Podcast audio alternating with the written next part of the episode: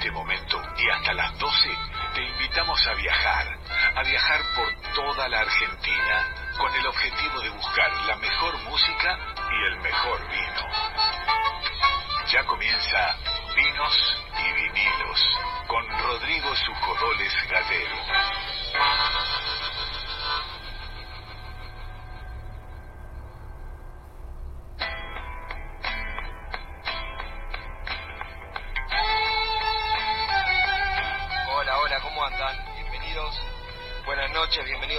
A todas a una nueva emisión de Vinos y Vinilos.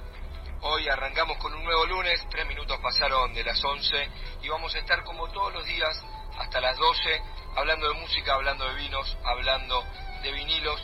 Y tendremos por un lado artistas, una visita muy linda de artistas en vivo, va a estar Laura Dispaldro con toda su banda cantando con nosotros. Y además tenemos también la visita de alumnos y alumnas de ISER, como estos últimos lunes tendremos alumnos de segundo año de ISER que nos vinieron a visitar y nos van a contar acerca de diferentes particularidades del vino. Ya estaremos presentando a todo el equipo porque está Víctor Pugliese en la operación técnica, Darío Vázquez en la producción, César Pucheta también en coordinación de aire y mi amigo el querido Nico Vega. ¿Cómo estás, Nico? Bien, te veo caracterizado. La gente no lo ve en la radio, pero yo lo exteriorizo. Y bueno, era la azul y amarilla. Así que nada, contento. Contentos queremos que estén todos y para que todos estén contentos tenemos dos sorteos que nos gustaría que participen. Es muy sencillo. Nos mandan un WhatsApp al 11 3109 5896 11 3109 5896 y empiezan a participar por dos cosas, Nico. Por el vino o por el vinilo. Lo que tienen que hacer es enviar un mensaje con nombre, apellido y los últimos tres del DNI. Hacen eso y ya están participando. Simplemente tienen que decir su nombre y los últimos tres del DNI. Y por qué quieren participar. Y por qué quieren participar y al final del programa sortearemos entre todos los inscriptos por un lado el vino, cortesía de los amigos de Vinology, y por otro lado el disco, cortesía de los amigos de Record Eso tenemos para hoy. Tenemos un programón que arranca con música que elige Nico Vega. Exactamente, vamos a comenzar con un disco de Cucusa Castielo, para mí es un discazo que se llama Menezunda, Tangolencia Rockera, y comienza Cucusa Castielo haciendo Irresponsables.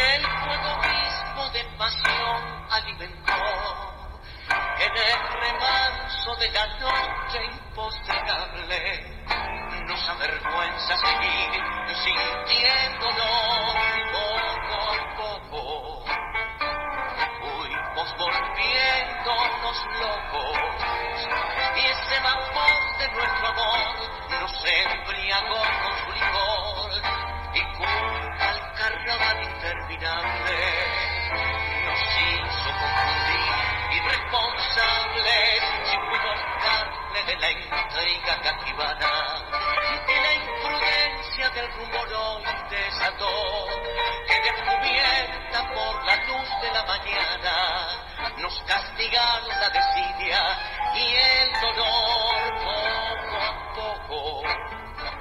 Fuimos volviéndonos locos y ese vapor de nuestro amor se embriagó con su licor y culpa el carnaval interminable nos hizo confundir irresponsable.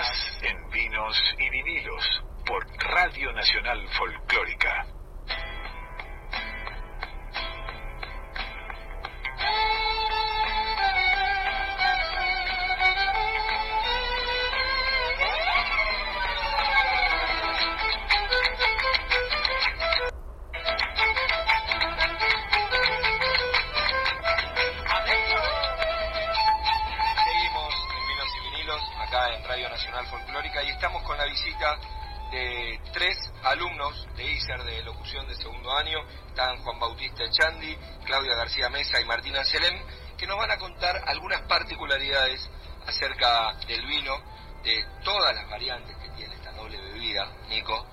Entonces, primero Juanba nos va a contar algo que es bastante poco atípico, que es un blanco de tintas.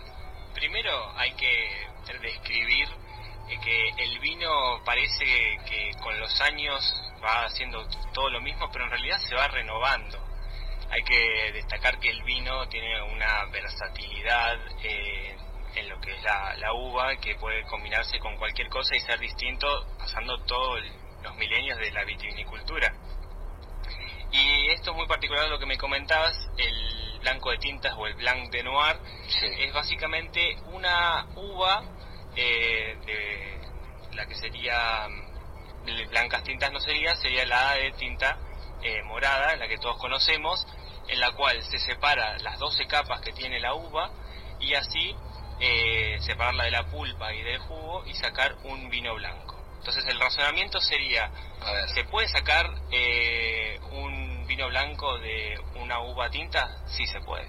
se puede, ¿por qué? Porque adentro todas las uvas son blancas. Totalmente, no todas, porque están las tintoreras, que son las que tienen la pulpa y el jugo de color violeta, como todas las conocemos.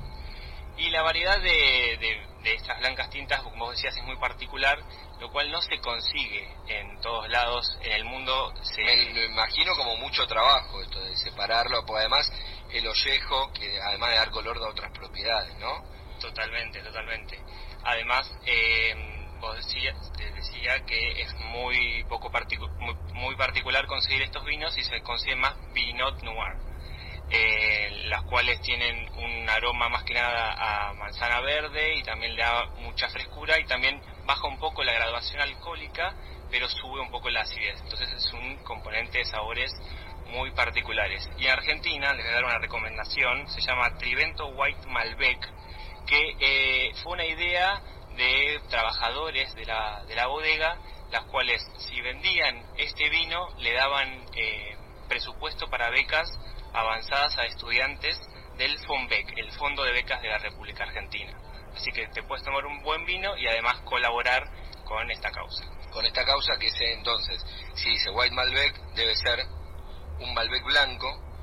Espumoso, como todos los de blancas tintas. Todos los tintos blancos son espumosos. La, la gran mayoría sí, por eso es Pinot Noir. Perfecto. Bueno, es la recomendación de Juan Baechandi sobre este blanco de tintas y este espumoso tan particular que es de una uva Pinot Noir, pero se usa solo la parte de adentro y por eso es blanco. ¿Estás de acuerdo? Estoy de acuerdo, sí, sí, ese detalle no lo tenía. Lo estoy anotando acá. Seguimos con nuestros, nuestros y nuestras invitadas de hoy. Claudia García Mesa nos va a contar cómo se hace un vino rosado. Agarra un tito, agarra un blanco y lo meto en una jarra y revuelvo.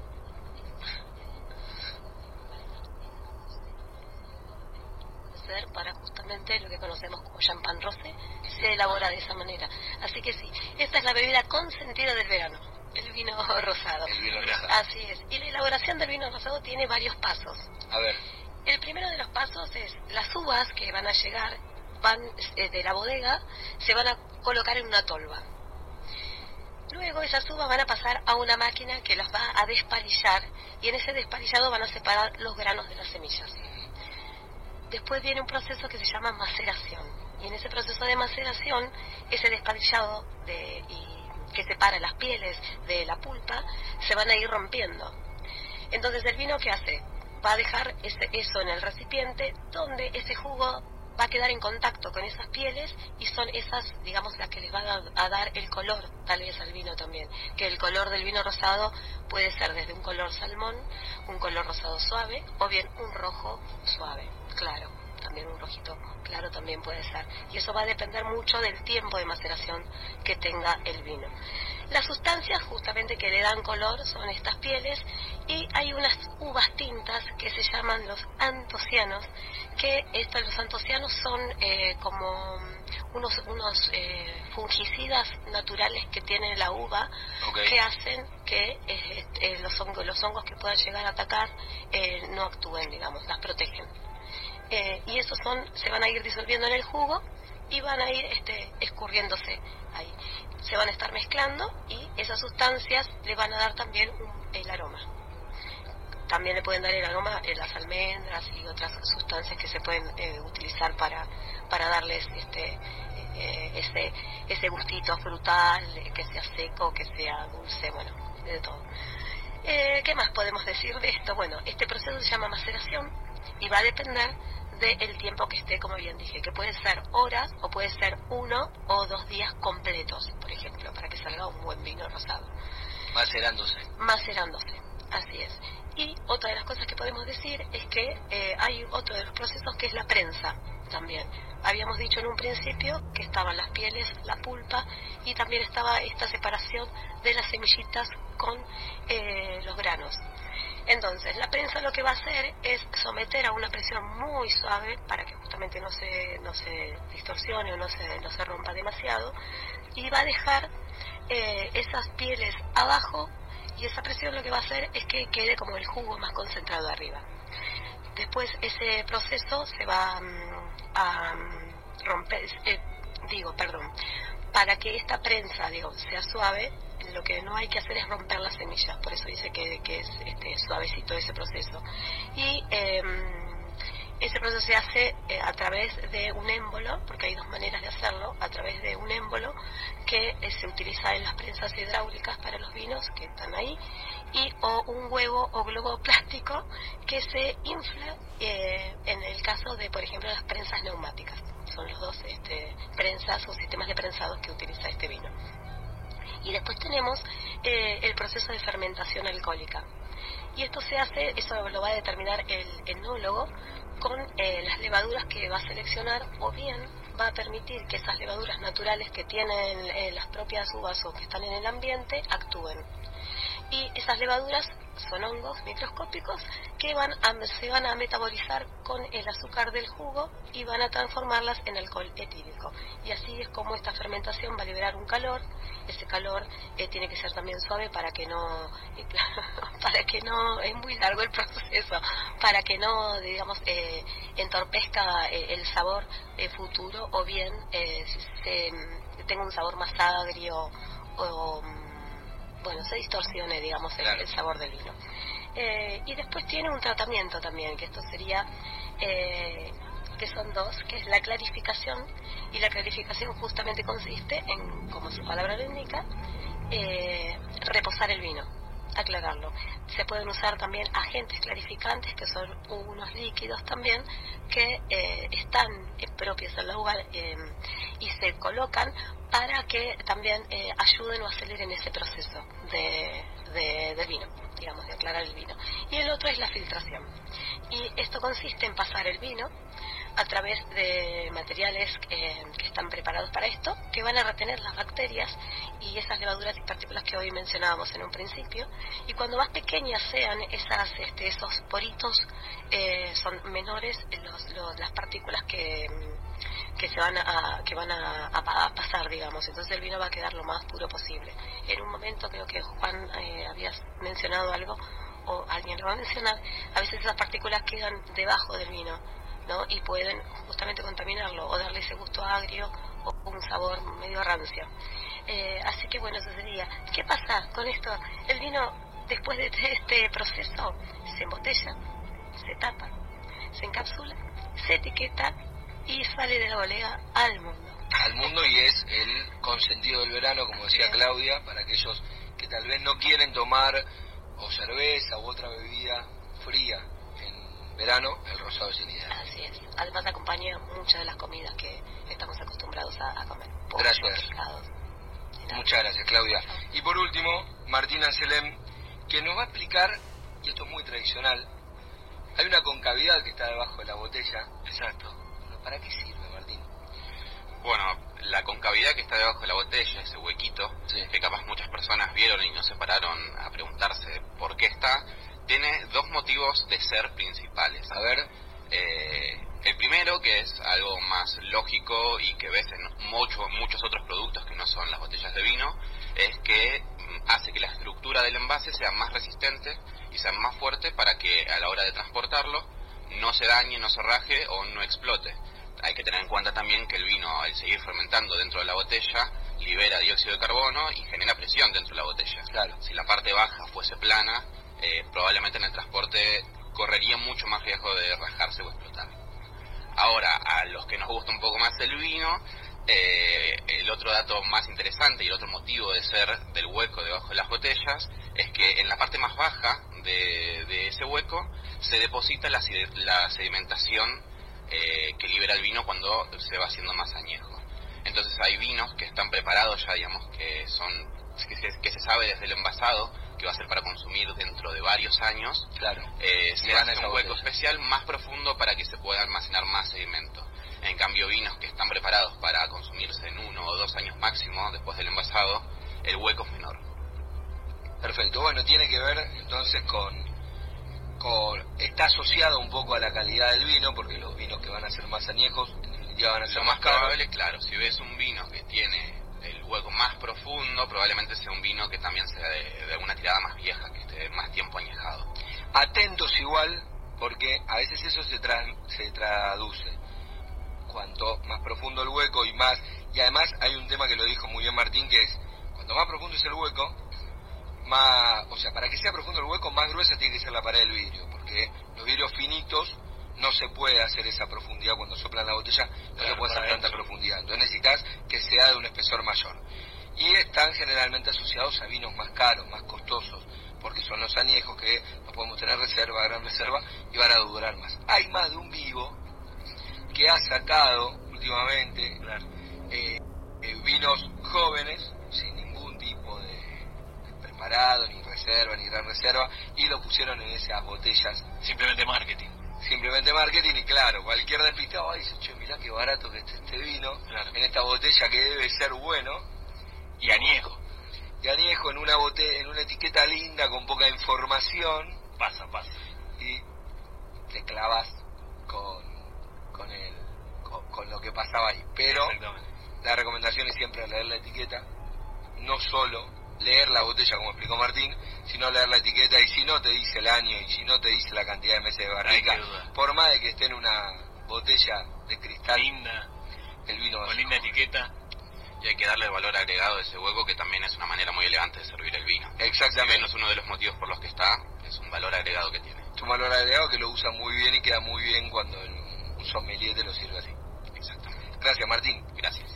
Así pasaban entonces Martín Amselem, Claudia García Mesa y Juan Bautista Echandi contándonos acerca de distintas particularidades del vino. Gracias a los tres por venir. Nosotros seguimos con los sorteos de hoy al 11 3109 5896 11 3109 5896 se comunican a ese número y participan por el vino que tenemos que hay que ver cómo es el hueco ese vino. Si es un blanco de tintas si es un rosado o qué es lo que le van a dar a nuestros oyentes los amigos de Vinology o también si quieren participar por un vinilo 11 3109 5896. Seguimos con música, Nico. Exactamente, seguimos con Triangula, este proyecto integrado por Micaela Vita, Nadia Larcher y Noelia Recalder, haciendo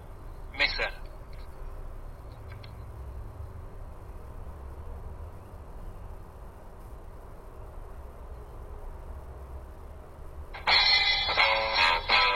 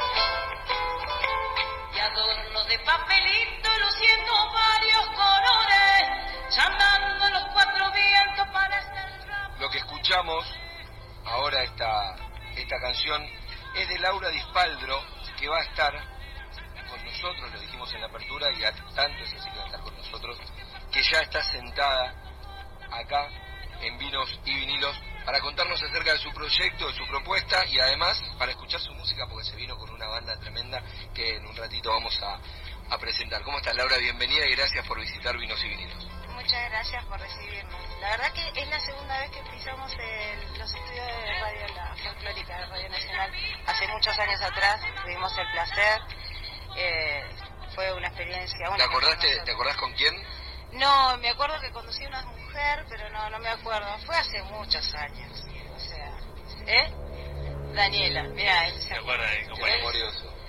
Es memorioso. Capaz porque era linda la señora. Y puede ser. Y viste, ¿cómo son los hombres que no? No, bueno, porque tiene buena memoria, no lo acuse tanto. Eh, lo conoces igual y no y no crees que era solo un tema de memoria. No, no, no. Eh, ya más de 20 años de amigos tenemos, así que imagínate si no lo conozco, casi un hermano. Ya vamos a contar quiénes son los que la banda que acompaña a, a Laura, que son varios y que están ahí eh, probando sonido y que vamos a tener unas canciones preciosas. Viene con todo, guitarra, bajo, percusión, hay de todo. Sí, vinimos, vinimos bastante completitos. Eh, la percusión eh, trae más cosas por lo general. A veces cuando salimos eh, usa tones, platos, pero bueno, hoy vinimos a lo más criollito, digamos. Traemos el producto más criollo que, que Un poco más compacto. Claro, hay lugares que a veces uno lleva un poco más de, de, de estructura para que se luzca mucho más en el escenario, depende del escenario. Pero bueno, hay, hay otros lugares que no, que llevamos algo más criollo, por lo general. Quien habla es Laura Dispaldro, que está acompañada por Daniel Quiroga en bombo, Javier Quiroga en segunda guitarra, Emanuel Algañará, primera guitarra, y Aníbal Zárate en bajo, que son los acompañantes de hoy, esta propuesta de, de hoy que a veces es un poco más amplia. Y Laura, bueno, tenés una gran trayectoria, participaron como teloneros de los Manceros Santiagueños en 2010 en Florencio Varela, el lugar Sí. de, de donde son oriundos, Peñas Callejeras, Peña Oficial de Cojín en 2012, el Festival de la Sierra Tandil 2013, Fiestas Patronales del Señor de los Milagros en Florencio Varela y otros festivales culturales. Sí, Teatro Colonial en San Telmo hicimos el 9 de julio. ¿Y cómo estuvo? Muy lindo. Una linda experiencia, nueva para nosotros. Eh, estuvo muy buena. Nueva porque más acostumbrados a festivos y el hecho de que sea un Eh, teatro fue la sí, diferencia. sí, sí, sí. Somos, como somos un grupo emergente y como que es bastante complicado. Yo siempre digo que nosotros un poco afloramos de, en el momento de la pandemia, empezamos a aflorar un poquito más para afuera porque se virtualizó todo. Entonces muchos grupos que estábamos escondidos debajo de las piedras empezamos a salir un poquito más a flote. Me interesa eso. ¿Cómo, cómo fue? O sea, ¿cómo, cómo empezaron a salir a flote en la pandemia? Eh, fue raro porque eh, con Javi habíamos dejado de tocar un tiempo. eh, yo trabajaba en, trabajaba en el área de cultura de Florencio Varela, entonces eh, es como que absorbía bastante mi tiempo. Ya van a ser 11 años. Eh, con Javi nos empezamos a juntar cuando recién hubo una pequeña aperturita que más o menos uno se podía empezar a juntar con algunas personas, no muchas. Y bueno, con Javi empezamos un día, nos juntamos a ensayar y le digo, hacemos un vivo en Facebook. Y ese fue el primer día. Fue Después hace, de cuántos años sin tocar. Sin tocar juntos y hacía como 5 o 6 años más o menos. Y, pero era como, como nos conocemos mucho, muchos años tocando antes. eh, hacemos este, hacemos el otro y hacemos el otro. Y cuando nos quisimos dar cuenta estuvimos una hora tocando, los dos. Ya ni se miran para tocar. No, no, en ese sentido no. Eh, toda la formación, salvo Aníbal, que, que, que está incorporado en, en esta formación, esta formación tocó hace 20 años atrás, 18 años atrás más o menos. Ya éramos chicos cuando arrancamos. Y siempre lo hicimos, digamos, de, de manera... eh, en, en esa época cuando éramos más chicos uno ya cuando arranca arranca como una cuestión de diversión de, experimentar algo nuevo es difícil en el folclore eh, por el, porque lo cultural a veces no es lo que más pega en nuestro país, lamentablemente, y es muy difícil eh, llevarlo adelante. Y más cuando estás en soledad, que somos nosotros y no tenemos mucha familia detrás empujando. Es un poco más complicado. Bueno, es un poco lo que le pasa a muchos, Sí, sí, sí. a muchos artistas, pero qué loco esto, ¿no? Que, que la pandemia que en muchos casos terminó rompiendo formaciones o, o, bueno, hubo artistas que, que los dejó como en una situación difícil esto de no estar activos y en el caso de ustedes al revés. Claro. Lo encontró y le dio la posibilidad de volver a... Es que sí, ahí encontramos a mucha gente, incluso eh, Juanjo, Juan José, que nos contacta a nosotros. Eh, Juan José nos escuchó, creo que en el tercer vivo, ella mandó solicitud de amistad. Empezamos a hablar con Juan José. Claro. Y ya hace eh, más de un año que nos hablamos, qué sé yo, hablamos de todo, ¿viste? Y, y él no, nos hizo una mano muy gigante, en muchos lugares nos, nos, nos ayudó a entrar, a abrir la puerta, inclusive a hacer entrevistas para Canadá, para Australia, Brasil, México, o sea, es, un, es, es increíble cómo puede uno intercambiar la cultura eh, de una manera tan como si fuera amena, ¿viste? Como si fuera que estás eh, sentado en la misma mesa. Que Es el mismo pasado- lenguaje. Sí, sí, sí, y aparte que es como vos entregas algo y recibís algo, es, es, es más, hablé con, con un hombre en Salta, Miguel Ángel Rodríguez tal vez se llama, locutor de una radio de allá, y en un momento ya parecía que estábamos tomando mate y hablando de la vida normalmente, o sea, está buenísimo, es una experiencia muy, muy linda. Bueno, quien habla es Laura Dispaldro, que la invitamos, si quiere acercarse a- al resto de la banda, para ir regalándonos algo de la música, Nico, que trajeron para, para mostrarnos. La verdad que la banda es espectacular, vemos ahí una, una gran puesta en escena, vuelvo a nombrarlos, a Daniel Quiroga en bombo, que ahí, que ahí lo, lo vemos, a Emanuel Alganiarás en primera guitarra, Javier Quiroga en segunda guitarra y al amigo Aníbal Zárate, que está ahí de pie con el bajo, listo para, para meter. ¿Y cómo me gusta el bajo? El bajo ¿Te gusta, ¿Te gusta el bajo de folclore? Me. Ojo que hay algunos que tienen de 4, de 5, 6 cuerdas también. En este caso de 4. de cuatro más tradicional. Y hay una y otra guitarra, además, se acaba de sumar, que es la de Laura Dispaldro, que además de, de, de voz tocará la guitarra.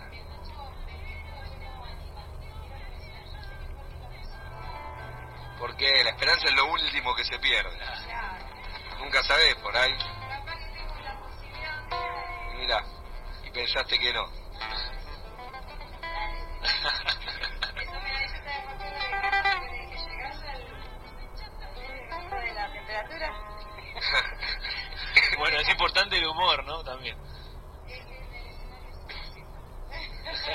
Bueno, ¿qué vamos a escuchar, Laura?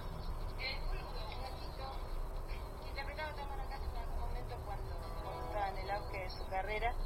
Hay muchas piezas hermosas que tenía Tamara Castro que nosotros interpretamos para que no se pierdan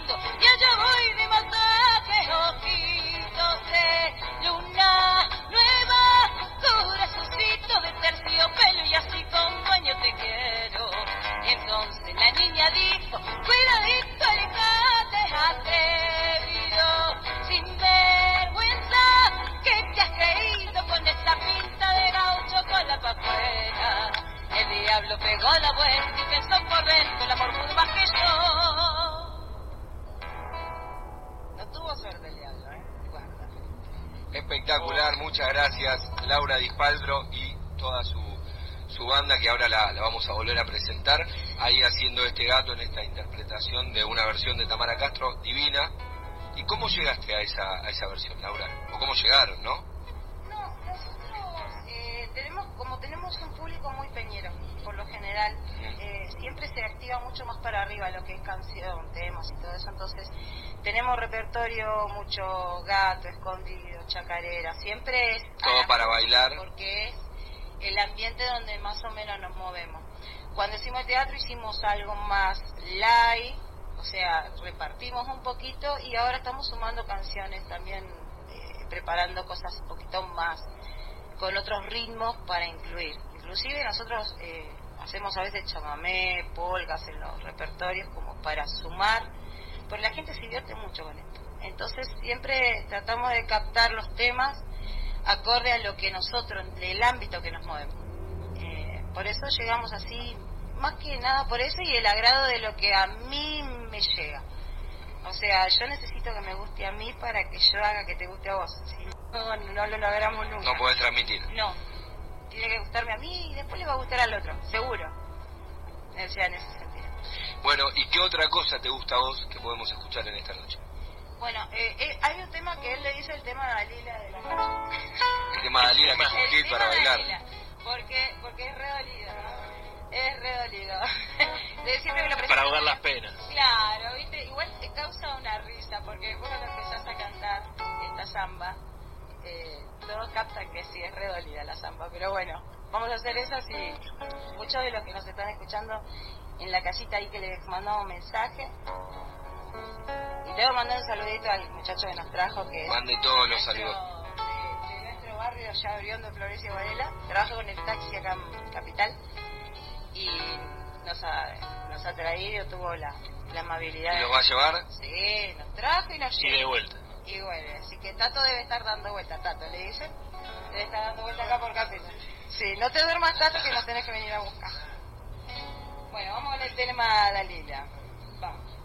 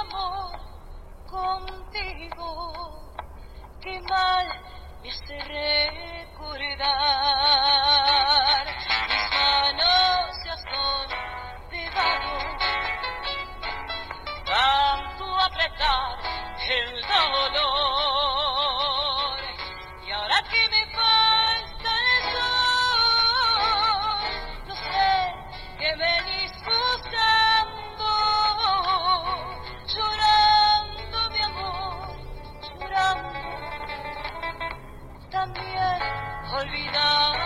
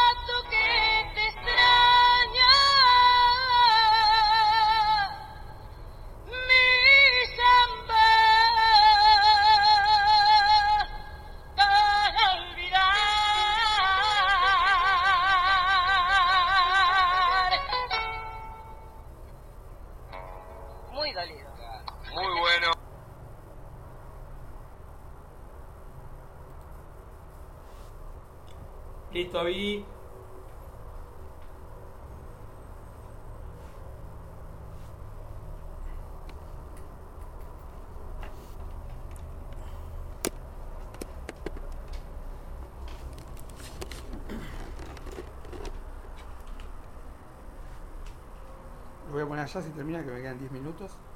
Bueno, yo estoy hablando y se me está grabando esto, ¿no? Pero bueno.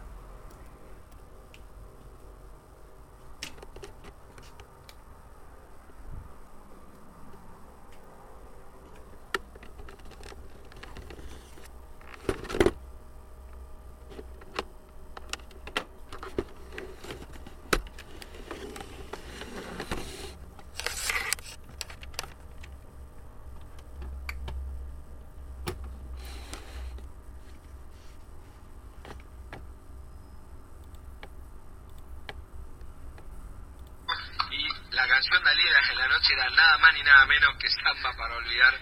Tremenda, tremenda canción, éxito. Así que está para un vino. Sí, está para, está para un vino empanadas y, y para escuchar. No sé si es la más peñera del No. repertorio. No es la más peñera, pero tiene es, es un ícono. A ver, Tremendo. cuando vos le decís el tema de Lila, lo que menos se imaginan que le vas a hacer esta samba, No. ¿viste? Y cuando arrancás la samba empiezan todos a corearla, todos la cantan. Como llevar una bandera, es un emblema. Sí, son esas canciones que no sabes que las sabes hasta que, Hasta que las escuchás. hasta que las escuchás. Y la sabes toda la canción. Sí. Sí, y aparte que, qué letra. Que, Precioso. re dolida, re para mí. Mal. Vamos a decir profunda. Va, claro, sí, sí, sí. Bueno, viste, así que eh, es como es como yo pienso de, de repente de- del repertorio que nosotros tenemos, o nos alegra mucho la canción, o la canción es parte de alguna pizca de nuestra vida. Quien habla es Laura Dispaldro, que está junto con Daniel Quiroga en bombo, Emanuel Algañarás en primera guitarra, Javier Quiroga en segunda guitarra y Aníbal Zárate en bajo, que nos regalaron este gato primero y esta samba hermosa, un hit total. Exactamente, un hit. Escucharlo. Y yo quería preguntarle si el, Pregunte. si el formato lo eligieron por algo en especial, por el sonido, por esto de ir a, a los festivales, o por amistad, o por otro motivo. El formato de... El formato, digo, de tres guitarras, el bajo, el bombo. Ah, eh, en realidad es como que se fue dando, porque mm, de principio éramos Javi y yo, aunque Javi no quiere decir nada, por eso se quiere hacer el nene. 22. Y claro, y cuando Dani empezó era chiquito. Eh, ya Dani es un adulto. Eh, sí, bueno, Arrancó a los 13 años bombo. sí, lo arrastramos con Javi. y después se sumó Emma también. Eh, bueno, y en la última formación que hicimos ahora después de la pandemia se sumó Aníbal. Que Aníbal estaba en otro grupo y... Aníbal con el bajo. Sí, lo, lo robamos. No, no te robamos. Te viniste solo. No te veo muy resistido. No, mucho no necesitemos. Eh, yo creo que igual, eh, más allá de que nosotros como todo grupo tenemos nuestras diferencias, no todos vamos siempre a acordar las mismas cosas, eh, lo que nos, nos une es el amor por la música que hacemos, nos gusta. Tenemos un estilo propio sin buscarlo, es natural el estilo que tenemos y somos todo parte de todos. Nadie es más que ninguno acá, somos todos que estamos al mismo nivel y, y tratamos de, de cada día trabajar para, para cos- cosechar el día de mañana más de lo que estamos sembrando. Así que es todo cuestión de trabajo en esto. Y perseverancia. Sí, mucho. Sí, sí, sí, es, es...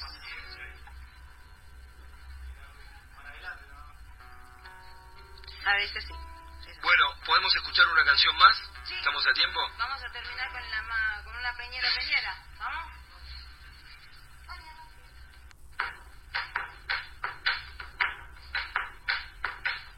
Una intimidad, Dani no sabe ni siquiera qué vamos a tocar. Vamos.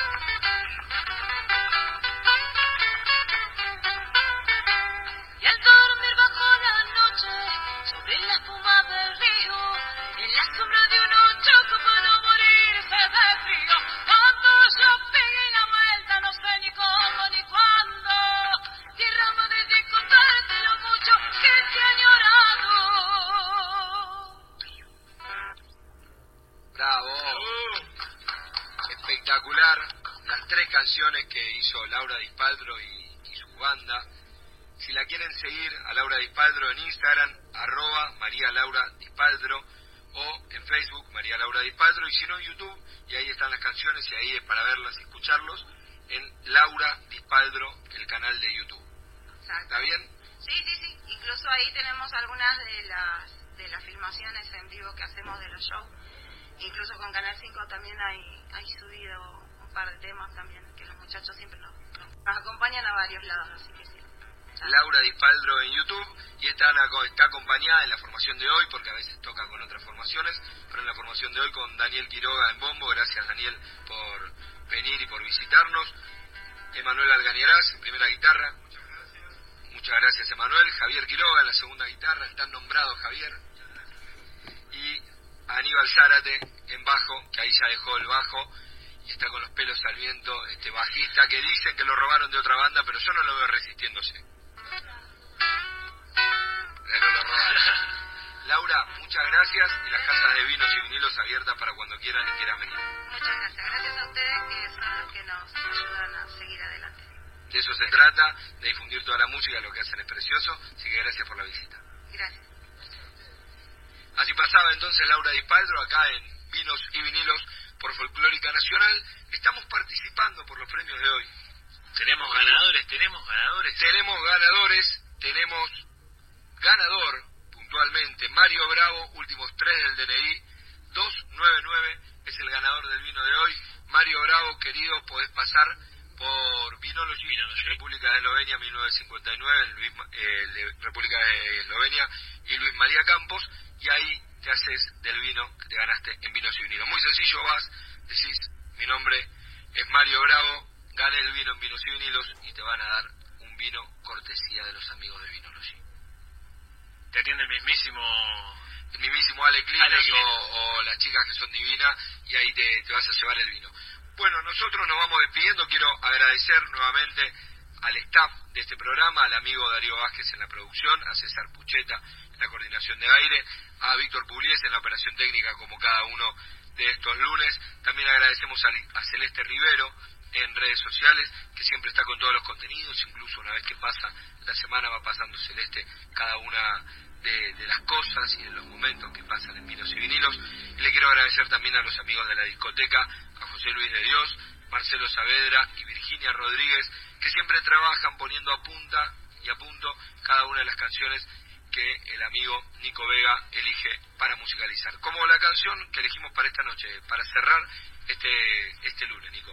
Exactamente, para cerrar hoy traje de Mariana Baraj con Fernando Ruiz Díaz, el cantante de Catupecu, haciendo Miss Momar.